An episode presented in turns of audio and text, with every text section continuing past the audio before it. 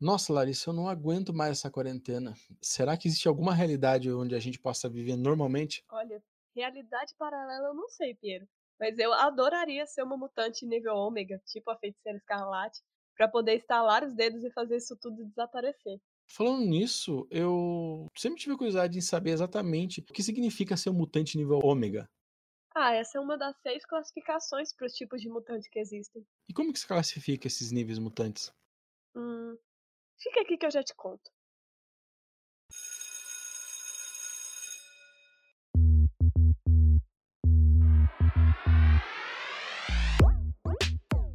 Primeiro nível mutante, vamos considerar assim, dos mais fracos para os mais fortes, é o nível Epsilon. Eles, coitados, eles são o nível de mutante mais ferrado que tem dentro das classificações, porque tudo que eles têm atrapalha. Basicamente, nenhuma habilidade que eles têm dá um, um diferencial realmente positivo para eles. Porque dentro daquelas classificações, eles não conseguem se misturar como humanos, eles têm algumas modificações físicas e até da fisiologia mesmo que são muito marcantes.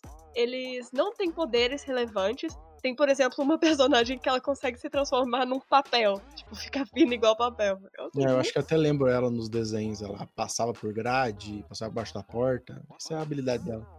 É um tanto útil, mas você vai considerar as desvantagens que isso traz? A desvantagem dela é que ela é colorida. Uhum. Só isso. Ela não passa despercebido de nenhuma maneira. E ela é meio desfigurada também, né? O corpo dela não é muito comum. Então é, é aquela questão, né? Ela não consegue se passar como uma humana comum. Sem falar dos vários outros mutantes desse nível que tem mutações que são realmente bizarras. Por exemplo, ter a pele diferente com escamas, ou atrofiada, ou orelha de macaco, pele de outra cor. Então são, são questões físicas assim que realmente atrapalham e que não trazem benefício algum. Eu acho que os mutantes mais conhecidos por isso são os Morlocks. Eles são bem famosos porque tem uma saga bem clássica mesmo, que é do massacre dos Morlocks, que até é abordada na animação dos anos 80, dos anos 90, que mostra bem isso, né? São mutantes que não conseguem é, se misturar, eles não conseguem participar da sociedade e viviam nos esgotos. Uhum. E, e, cara, é mais uma crítica social, né, do desenho, das HQs, mostrando que para eles é muito difícil. Muita gente fala, ah, eu quero ser mutante, mas, cara, se você cair neles, putz, daí ferrou, mano. O nível Epsilon ele foi criado exatamente para mostrar que existe uma, uma parte do ser mutante que ela é totalmente prejudicial. Tipo, você não consegue realmente absorver nada de bom. Não é algo ideal como a gente às vezes realmente pensa, né? Nossa, eu queria ser mutante, queria ter esse poder, eu queria ter essa habilidade. Não tem nada de bom em ser um mutante nível Epsilon. O próximo nível, já melhora um tantinho razoável, é o nível Delta. Eles são muito semelhantes aos mutantes de nível alfa, porque eles não têm nenhum traço físico marcante que impeçam eles de passarem como humanos. Então eles não têm nenhum rabo, nenhuma cor diferente, então eles conseguem viver normalmente dentro da comunidade humana. Só que a diferença básica deles está no fato do, do tipo de poder. O poder deles não é tão expressivo quanto dos mutantes de nível alfa. E eles também não têm poderes que sejam considerados ofensivos ou defensivos, então voltados realmente para uma questão de combate. Então vai dizer, ah, então os mutantes de nível delta, eles não conseguem combater? Não, tem as habilidades deles que eles podem usar elas de uma certa forma como combate, né? É como você pegar uma pedra e tacar numa pessoa. Você vai dizer que a pedra foi feita para você tacar em alguém? Não foi, né? Você pode fazer isso com ela se você quiser. Eles têm basicamente é, as habilidades naturais de uma pessoa, só que ampliadas, né? Como força, velocidade, agilidade, visão, etc. É, tudo que envolve que uma pessoa já tem. É, a gente tem alguns exemplos como Forge, que tem uma habilidade, ele tem um instinto natural para poder trabalhar com equipamentos, aparelhagem, né? Ele consegue criar coisas, um instinto para isso, já muito forte. Tem a, a, a Dominó, que eu acho que é a mais famosa, né? Que ela tem a capacidade de alterar a probabilidade, gerando para ela uma sorte. É, eu acho que aqui a gente já dá um exemplo nesses dois personagens, a gente já pode colocar como exemplo que as habilidades deles não são tão agressivas assim, outros níveis acima. Por exemplo, o que eu, o que eu quero dizer, O Forge, ele não consegue criar uma máquina praticamente impossível, sabe? Ou criar uma máquina do tempo, por exemplo, algo que está muito à frente da tecnologia. Não, não tem essa capacidade. O poder dele não é tanto assim. E a Dominó, apesar dela ter essa sorte, essa sorte não funciona sempre. Além dela não conseguir é, criar o impossível, né? Se não for, se não tiver uma probabilidade ali, ela não consegue criar. Não é sempre que funciona. Se ela jogar um dado, não é sempre que vai dar o número que ela quer. Então, né? Se for balas para cima dela, às vezes pode ser que uma ou outra pegue. Da mesma maneira, socos, né? Eu acho que esse, esse tipo de mutante, eles devem ser os mais tranquilos, assim, dentro da sociedade, né? Porque eles não são não tem um, um, nível muito forte, né, de destruição, de potencial destrutivo. Sim, sim. E ao mesmo tempo eles conseguem se misturar bem, né? Então eles devem ser os que menos sofrem, assim. É, eles são os que mais conseguem, que mais conseguem se misturar mesmo, né? Porque dificilmente vai acontecer algo fora do comum, né? Apesar que o que a gente vê muito nas HQs é às vezes um cara que tem uma grande agilidade, ele dá uma enterrada no, no basquete incrível, e o pessoal fala, não, esse cara não tá normal, esse cara é mutante. Mas ainda ele né? Pode dar uma disfarçada. Pois é, e isso difere bastante do próximo nível.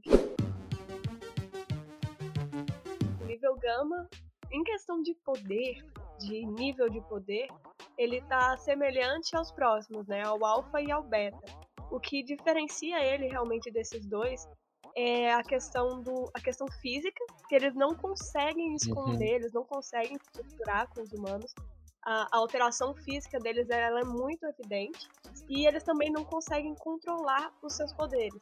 Então, eles não conseguem ativar, é, controlar não, no sentido realmente de ativar e desativar esses poderes. Então eles têm essa dificuldade que faz ele se diferenciar das próximas duas classificações. Só que os poderes dele, em contrapartida, já são bem mais agressivos mesmo, né? A gente tem é, nessa linha Fera, a Mística, é o Noturno. Eu já vi uma classificação que coloca o Dentes de Sabre. Eu questiono se o Dentes de Sabre estaria nesse nível. Sabe por quê? Quando eu falo Dentes de Sabre, o que, que você imagina? Um cara grandão, loiro, cheio de pelo, loiro, né? E aquele, aquele tipo casaco. E se eu disser para você que aquele é um casaco, não é, a, não é a pele dele? Ele é um homem grande só, que tem garras que são retráteis também. Pois é, uma curiosidade só. Eu fico na, eu fico na dúvida. Nesse sentido, sendo um pouco semelhante à questão Exato, pra mim, ele é igual o Wolverine, ele consegue se passar por um humano. Enfim, o, o, a questão é que aqui a gente já tem alguns é, mutantes com poderes grandes. O próprio Dente de Sabre ele é muito forte, a regeneração dele é enorme, a força dele é absurda, a resistência, tudo. É, ele já é um mutante de grande poder, né? É o noturno também, pô, pode se teletransportar, é, é muita coisa, né? Mas isso entra naquele ponto dos poderes que eu mencionei, que eles não. A gente não pode dizer, por exemplo, que ele é mais poderoso que, ou menos poderoso, na verdade, do que as outras classificações, né? Que o, o nível de poder é, ele é muito semelhante. E é uma questão, não significa que alguém de ser de um nível, entre aspas, inferior, por exemplo, ser do nível gama, é, vai ser necessariamente mais fraco em matéria de poder do que alguém do nível alto. Então é possível que tenha alguém do nível gama com potencial destrutivo muito maior do que os altos. sequência, a gente tem o nível beta. O nível beta, uh, o ponto marcante deles é que eles não conseguem desativar os seus poderes. Eles têm algumas características físicas, no geral eles poderiam se passar como humanos, mas ele tem alguma coisinha que entrega. Por exemplo, o Wolverine, é, ele consegue retrair as garras, né? Mas não é pelas garras que ele é considerado um nível beta. É pela questão dele se regenerar. Então, se ele pega ele toma um tiro, as pessoas no geral vão ver ele se regenerando. Então, isso entrega que ele é um mutante. Uhum, tem o Gambit, por exemplo, que é a mesma coisa. Ele tem os olhos dele, apesar de conseguir esconder é, as habilidades. E vários outros que também conseguem se misturar, mas até certo ponto. Né? Até a gente estava conversando sobre o Mercúrio, que ele é muito rápido, ele pode andar, no caso, né? Devagar, mas ele também tem a regeneração dele, o metabolismo acelerado que ele não consegue disfarçar. Então é algo que ele não consegue desligar, bem aquilo que a Larissa comentou. E a questão, do, por exemplo, do Wolverine, né, que ele consegue retrair as garras, mas ele não consegue desativar a regeneração. Então, nem se ele quiser, por exemplo, ele consegue não se curar. Então, isso acaba enquadrando ele como um mutante nível beta. Um outro mutante que às vezes colocam aqui é o Ciclope, porque dizem né, que o Ciclope não consegue parar de, de utilizar os poderes dele, né? Mas, no caso específico dele, é mais por causa de um trauma, não por causa da mutação. Tanto que em um certo momento da vida dele ele é capaz de controlar, então ele estaria no, no nível superior, vamos colocar assim. Mas isso mostra pra gente que aquilo que a Larissa falou é verdade, que não é o nível do poder. E é mais uma classificação de capacidade de utilização, sabe? Não é nem treino, é tipo, os cara pode ligar ou desligar, controlar ou não controlar. Não é necessariamente o, quão agressivo a, a mutação é. Isso nos leva ao nível alfa, que é um dos níveis mais poderosos dentre os mutantes. É o segundo nível mais poderoso. É, é também o, o, nível mais, podemos dizer assim, mais cobiçado, né? Porque, entre aspas, eles têm tudo. A gente tem. É, eles conseguem se misturar com os humanos, eles não têm nada físico marcante. Eles conseguem controlar os poderes, ativar e desativar quando bem entender. E também é, são poderes que são realmente relevantes. Na maioria, é, eles são ofensivos. Então, são poderes de, de ataque. E também tem, tem vários poderes né, defensivos. Eu acho que esses são os mutantes, é, no geral, né, que são os mais cobiçados. É, né? a gente fala cobiçados por, pela gente que lê HQ, porque na, nas HQs é. Coitado, mutante sofre preconceito de todos os lados, né? É que eu sempre tinha amigo que falava comigo, ah, queria ser mutante, mas já pensou se você cai mutante não tem poder nenhum, só tá ferrado, só? É, o, o Alpha a gente tem ó, possivelmente o maior número de de personagens e mutantes mais conhecidos, X-Men, grande maioria deles, né? Tempestade, Ciclope, Psylocke, Jubileu, Colossus, grande parte deles, né? Vampira, que são, como a Larissa falou, personagens que conseguem desligar e ligar seus poderes, né? Com as suas exceções, tem a Vampira, né? Tem o Ciclope que a gente comentou, que eles aprendem conforme o tempo vai passando a, utilizar esses poderes. E é, o fato deles terem esses poderes já para ataque e defesa já torna eles é, mutantes assim bem perigosos, bem perigosos mesmo.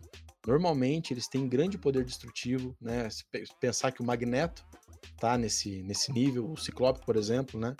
É, as rajadas muito poderosas. Então eles já são um, um nível bem agressivo, bem perigoso. E uma coisa que é muito comum, né? Apesar de não ser exclusivo do, do Alpha, é que muitos ômegas começam no alfa. Uma característica também uh, da questão dos, dos alfas e que acaba sendo a diferença realmente entre eles e os ômegas é que os alfas eles têm uma quantidade de poder que ela não evolui. Então é possível que o, o personagem, é possível que o mutante ele aprenda a desenvolver mais, que ele descubra novos poderes que antes ele não sabia que tinha, mas ele não desenvolve mais poderes do que ele já tem. Ele tem uma quantidade de poderes que ela é, de certa forma, limitada uhum. ao que ele é, o que não significa pouco. Uhum. O, eu vi bastante pessoa questionando isso, né? Falando assim, ah, não, mas deve ser igual músculo você treina. Gente, é poder, gente. A gente não pode pegar a lógica do corpo humano para colocar nisso daí. Mas mesmo o corpo humano, ele tem um limite. Não, não, mas é que eles falam que, tipo assim, você pode treinar e ficar mais forte. Uhum, mas isso é possível também com os poderes do alvo. Só que de qualquer forma ainda tem um limite onde você consegue chegar. Não significa que você está, tipo, aprendendo mais. Significa que você está atingindo o seu ápice. Eu acho que a diferenciação é essa. Não é que você, nossa, eu sei um poder a mais que, tipo, antes eu não tinha. Não, você tinha esse poder, você só não sabia que tinha ainda. Uhum, sabia a variação, né? Uhum. O que nos leva, por fim, aos mutantes de nível ômega, que são os mais falados, os mais poderosos. Os mutantes de nível ômega, eles são uma classe que é capaz de destruir em larga escala. Ou seja, o poder deles é tão grande que eles conseguem afetar elementos como matéria, energia, espaço e tempo. Eles sempre são chamados de psionicos, então em algum momento eles acabam desenvolvendo um certo nível de telepatia e eles podem ou não ter um controle total dos poderes deles. Mas a questão é que os poderes eles são realmente de larga escala. É, eles, eles conseguem afetar é, o planeta inteiro, por exemplo, às vezes até mais. Eu acho que isso que chama atenção neles, né? Eles são cerca de 10% dos mutantes, o que depende da fase é muita coisa, né? E como a gente estava comentando lá, muitos deles começaram como alfa e acabaram subindo, tipo, vendo que eles tinham mais habilidades. Né? A gente tem exemplo da Jean Grey, hum. Franklin Richards, Legião, Proteus, a Rachel Summers. Pela questão né, física deles também, eles poderem se misturar, eles terem poderes que são relevantes e ter possivelmente né, esse controle né, do, do, de ativar e desativar esses poderes, eles são muito facilmente confundidos com alfa no começo, quando não se sabe ainda a extensão dos poderes. Aí, a partir do momento em que é mostrado né, que eles são capazes de algo em larga escala, eles são automaticamente evoluídos. Eles são classificados, igual você comenta. Não é que ele ficou mais forte, ele aprendeu a utilizar. Um bom exemplo desse é o Homem de Gelo, que sempre foi considerado um mutante ali alfa comum e, em certo momento, ele percebeu que ele conseguia afetar o mundo inteiro. Em larga escala. A questão é exatamente essa. Tipo, não é que, nossa, ele era um mutante de nível alfa. Não, eles só não sabiam que ele era ômega. Uhum. Eu acho que a, a diferença principal é essa. Mas uma coisa também que, que eu acho muito importante falar sobre a questão de X-Men no geral, de quadrinhos, é a questão de que essas classificações, esses personagens, isso nunca é fixo é muito normal eles chegarem e falarem: ah, o mutante é esse, é nível, sei lá, nível alfa agora. Aí em outra HQ eles inventam um novo acontecimento com ele, algo que amplia esse poder ou tira esse poder e sei lá, leva ele para uma outra classificação. Isso acontece, por exemplo, com o Franklin Richards, né? Uhum. Que ele era considerado um dos mutantes mais poderosos. Ele era considerado um mutante nível ômega, capaz de alterar a realidade, de criar universos e expandir um monte de coisa. E de repente foi dito que na verdade ele não era um mutante. Ele simplesmente tinha convertido o DNA dele para algo semelhante ao de mutante. Isso acontece muito com a feiticeira escarlate, né? Uhum. Que, e a feiticeira escarlate é uma coisa que, para quem acha que ela é extremamente poderosa, ela até é, mas ela nunca utiliza esse poder conscientemente. Eu mesmo não lembro de uma HQ, não lembro nenhuma, nenhuma saga onde conscientemente ela usa esse poder. Sempre é num surto. Porque, obviamente, personagens tão poderosos assim, eles impactam demais histórias. Então, seria meio complicado, né? A saga mutante, ela teve um probleminha com a quantidade de mutantes. Tipo, meio que cresceu demais. Quando a gente fala de 10%, nossa, 10% pela quantidade de mutante que tem em certas fases é, é, muito, né? Então, são caras poderosíssimos, assim. Mas uma coisa que, percebendo essa lista que a gente é, olha e essa pesquisa que a gente fez, essa classificação de níveis de mutantes, elas não têm tanto a ver com a quantidade de poder. Sim. Elas não estão muito bem a, aos mutantes, né? Se identificando de uma certa forma. A classificação ela foi criada para um outro uhum, propósito. Que seria o propósito de caçar eles. Porque se você vê bem, o que mais chama atenção nessa classificação é se ele pode se esconder, se ele não pode, uhum. se ele é uma ameaça. Se ele é uma ameaça, não. exatamente. Se essa ameaça é nível é, pessoal, no tipo, se alguém for caçar ele, ele pode contra-atacar, ou nível global. E então, isso, juntando com as informações que a gente tem em HQ e animações, para quem lembra, isso seria muito utilizado pelos sentinelas, por aqueles que querem caçar esses mutantes e quando tem algum tipo de registro, ele consegue identificar, ah, aquele mutante é um mutante beta. Então. Isso para poder ir atrás dele. Uhum, daí o cara se prepara, ele sabe qual que é o nível.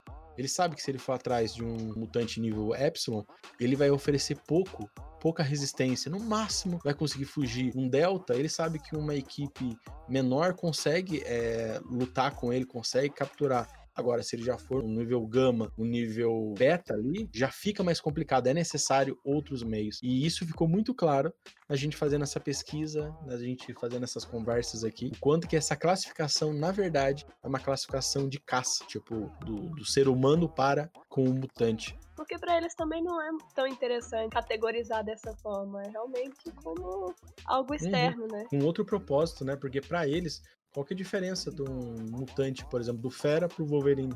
Pra, uhum. eles não faria diferença nenhuma. Por isso que isso daí é uma coisa muito mais. É, é uma curiosidade que é interessante que essas categorias foram criadas para isso, para a questão da caça mesmo. E toda vez que falarem sobre categorias nos filmes que vão vir ou séries, você sabe que quem está falando disso possivelmente está se referindo a meios de caça de mutantes. E a questão realmente do impacto que eles podem causar na vida humana, né? Porque eu acho que no fundo é, é o que importa para as pessoas que estão contando essa história é realmente como a sociedade humana seria impactada pelos mutantes. Então a gente vê, por exemplo, que os Zetrons teriam pouco impacto, enquanto alguém capaz de destruir o mundo teria um impacto assim um tanto relevante. Essas foram as categorias, espero que Agora, quando você ouvir falar que um mutante é nível ômega, alfa ou beta, você saiba o que significa. É, eu acho que eu aprendi bem a minha lição. Até a próxima, gente. Até mais.